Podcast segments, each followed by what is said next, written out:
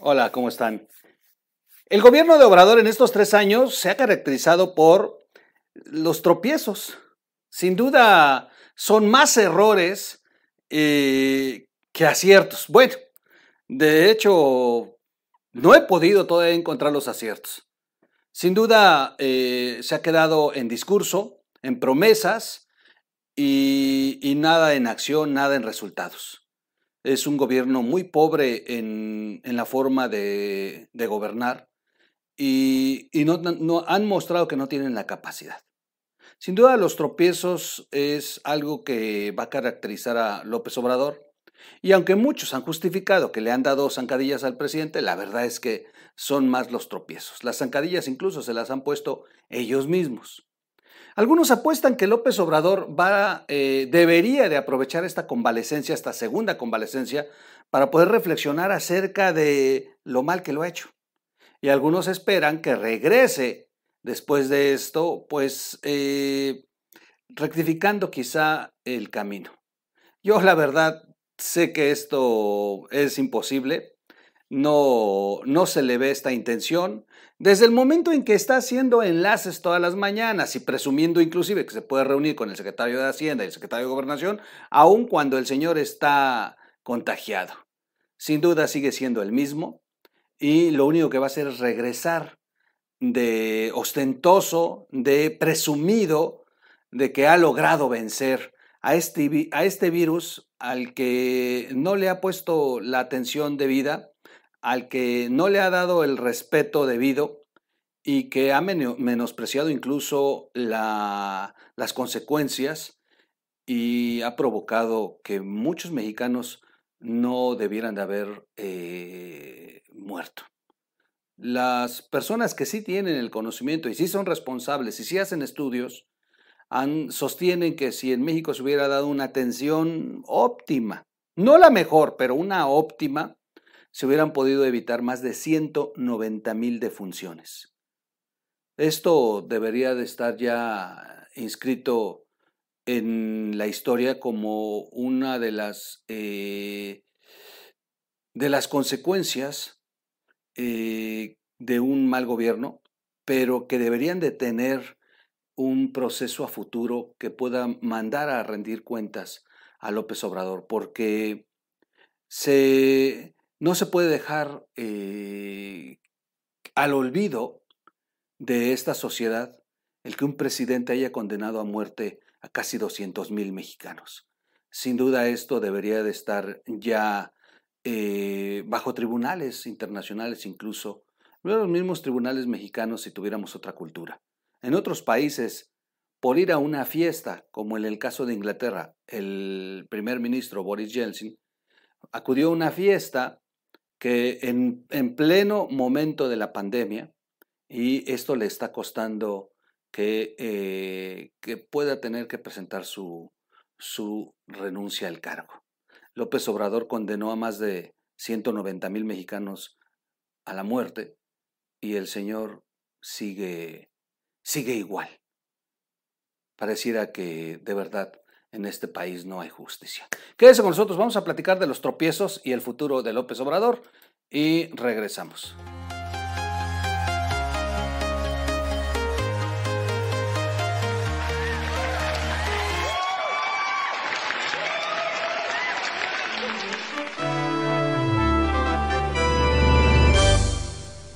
Radio.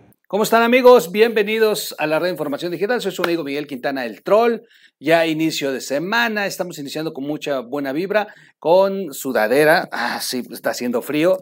Oye, sí, se puso bueno el frío. Cuídese mucho, cuídese mucho si usted es muy susceptible de las enfermedades respiratorias. Sí, ya tiene una edad avanzada, cuídese mucho del dolor de huesos, los cambios de temperatura. Va a ser frío, va a ser frío y eh, ya son las últimas heladas, ya es el último jalón del invierno para que ya para febrero comience a calentar la tierra.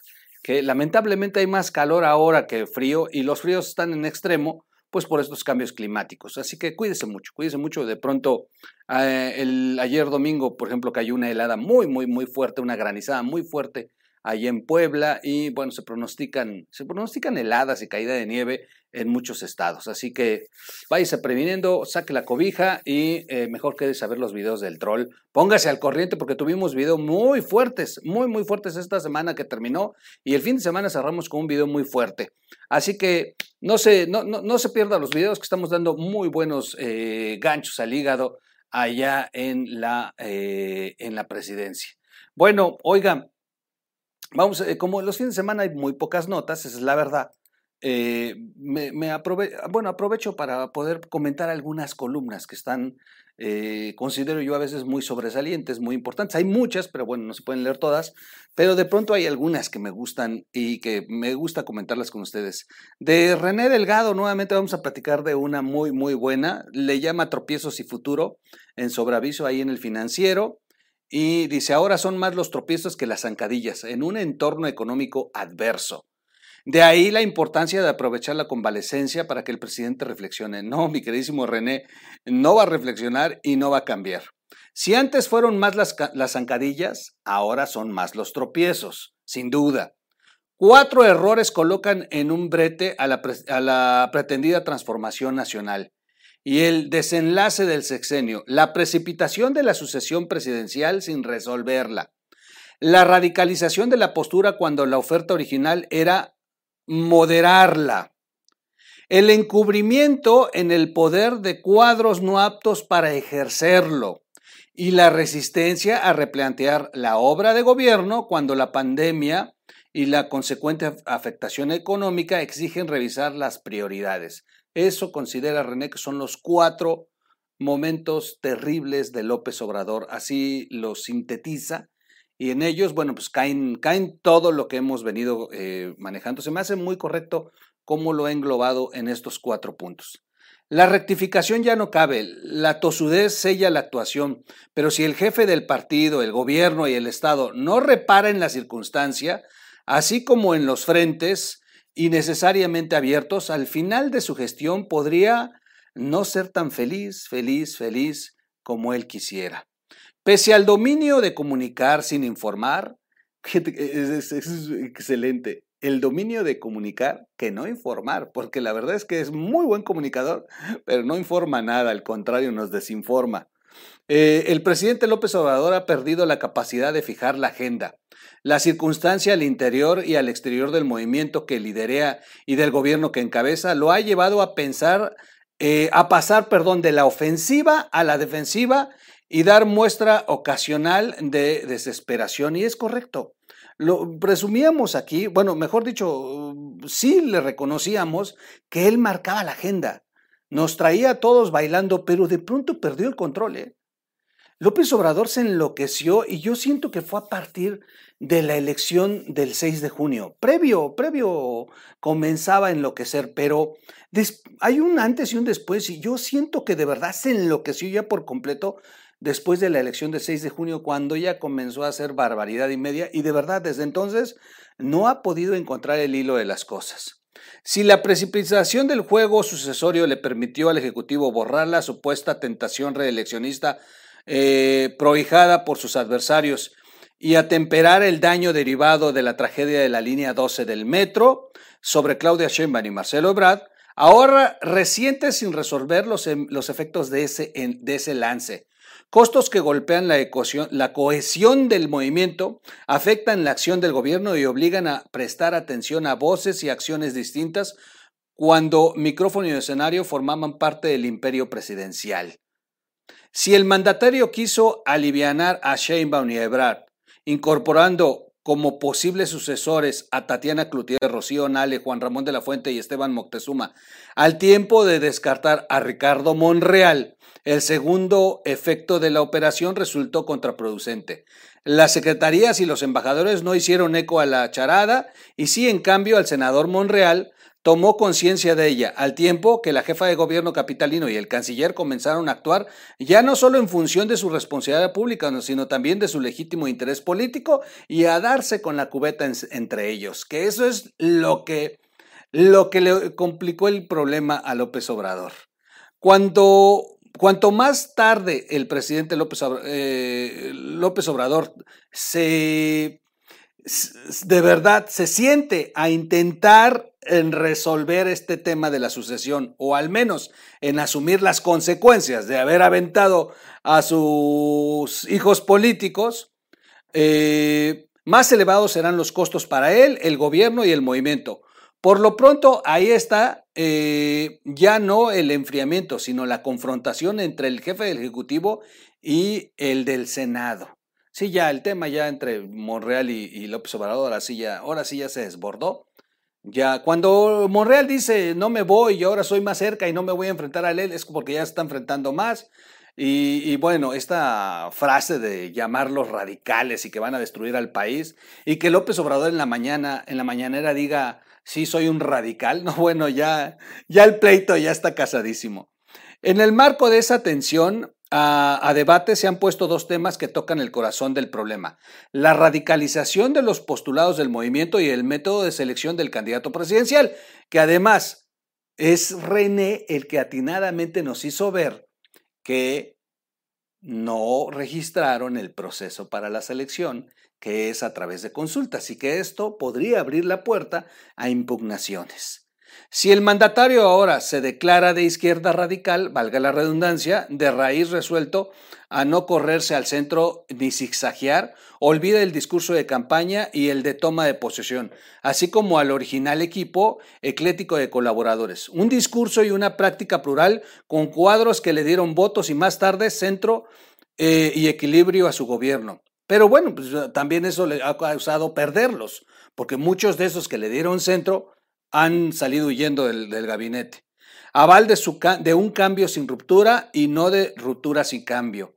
Puede ahora girar la postura, pero no ignorar que así rebase el límite del mandato recibido y, de, y, defrauda a quienes veían en su primer posicionamiento una transformación viable y nacional, por no decir inclusiva, y ahí está el caso de Muñoz Ledo. Aunque Muñoz Ledo ha sorprendido este fin de semana, porque de pronto salió a lavar a López Obrador. Esto sí ha sido bastante bizarro. Es uno de los que más lo han criticado por este tema, exactamente. Y este fin de semana dijo que López Obrador está haciendo un gran trabajo como líder de América Latina. ¿Qué onda con Muñoz Ledo? ¿Cómo estuvo el acuerdo? Ya no entendí. Bueno, en cuanto a la selección del candidato presidencial mediante encuestas, la falta de transparencia en el levantamiento de ellas y la nula publicidad del resultado le han restado credibilidad al método. Ciertamente era un recurso válido del cual ha echado mano más de un partido, pero sin crédito reponen el dedazo con disfraz demoscópico y lejos de acreditar y avalar el método en la designación del candidato a los gobiernos estatales, Morena lo fue desprestigiando y de cara a la asociación presidencial abrió la puerta a un conflicto superior a los ya vistos, sin duda. Bueno, y primero tienen que pasar por la bronca que traen los estados. A la par de estos problemas, el descuido de la actuación de varios gobernadores encumbrados por Morena, solo o en alianza igual en ese partido, al resto y a sus gobiernos con los anteriores. Morena mide popularidad, y percepción de sus candidatos y cuando estos acceden al poder, no solo se desentiende de ellos, sino los tolera y cobija, así cometan fechorías. Hay al menos cuatro gobernadores y un exgobernador que deberían ser llamados a cuentas, pero dos eh, descuellan, el de Veracruz y el de Morelos, Cuitlagua García y Cuauhtémoc Blanco, que inclusive Claudia Sheinbaum este fin de semana salió a papachar al de Veracruz. ¿De verdad que en lugar de ayudarla? En fin, ni uno ni otro sabe ejercer el poder, pero sí abusar de él, y sobre ellos o sus gobiernos pesa la peor expresión de su perversidad política, la sospecha de tener vínculos con el crimen o estar asociados con él. Mal hace Morena al ocuparse por creer, eh, por crecer su poder y despreocuparse del que ya acumula. Sinónimos de cobijar a quienes corrompen el poder son la complicidad o el encubrimiento, pues que no se querían desterrar de raíz estas prácticas, que no que iban a ser diferentes, salieron peor, sin duda. A la par de estos tropiezos está el adverso entorno, inflación con pobre o nulo crecimiento y por si ello no bastara, se ve el tejido de un nido de malestar. Sí, claro, la verdad es que eh, la, la gente en México ya está, ya está resintiendo y se está encabronando Nada más hay que ver las opiniones por el tema de los productos básicos. O sea, este tema del limón, a mí me dio para leer el fin de semana una de cosas que dije, ándale, sigan votando, sigan votando por Morena.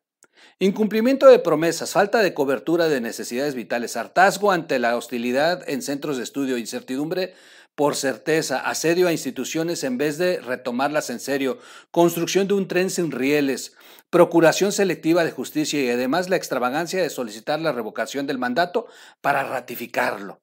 Eso no se arregla con una beca, como tampoco echándole la culpa al pasado del presente, ni armando un caso espectacular que por un instante borre la ausencia de futuro. De ahí la importancia de aprovechar la convalecencia para preguntarse de nuevo, ¿qué quiero y qué puedo? Y bueno, sin duda, al final René le desea salud al presidente. Vuelvo a insistir, estas columnas de René son demoledoras porque René era de verdad uno de los defensores del del proyecto de López Obrador. Él tenía fe, tenía esperanza de que de verdad se pusieran cosas eh, en, en el límite sobre el tema de la corrupción que se vivió de una manera brutal con, con Peña Nieto. Y bueno, fue uno de los tantos que se sumaron y dijeron, sí, presidente, sí, bueno, sí, Obrador, necesitamos un cambio en México. Y tú dices que vas a transformar, y tú dices que vas a terminar con la corrupción, y tú dices que no vas a ser igual que todos. Pero afortunadamente René se da cuenta y a buen tiempo comenzó a, levantar la voz en sus columnas, en los espacios a los que lo invitaban, y poco a poco fue mostrándonos que él no estaba de acuerdo. Y finalmente se ha convertido en uno de los críticos muy, muy fuertes de López Obrador, cuando en su tiempo él le dio la oportunidad y confianza a López Obrador, como Víctor Trujillo y como muchos otros es bueno, es de sabios no cambiar, sino darte cuenta que te mintieron. Jodidos aquellos que hasta el día de hoy siguen necios, necios defendiendo al presidente. Bueno, yo hasta aquí dejo la columna. Vamos a un cortecito, es inicio de semana. Siempre iniciamos los lunes con unas columnitas mientras va arrancando la semana y viendo cómo nos depara el futuro en este país. No se pierda, vamos a tener una nota muy interesante, otra nota de los militares, otra nota de los militares que eh, nos muestra lo podrido que está adentro, pero además hoy la fuente es la propia Sedena. No se lo pierda. En próxima entrega le voy a, contar esa historia. Bueno, ya se me atoró la saliva. Soy su amigo Miguel Quintana. Búsquenos como radio en las plataformas para podcasts y suscríbase, denle like al video, compártalo y lo veo en un siguiente corte. Vámonos.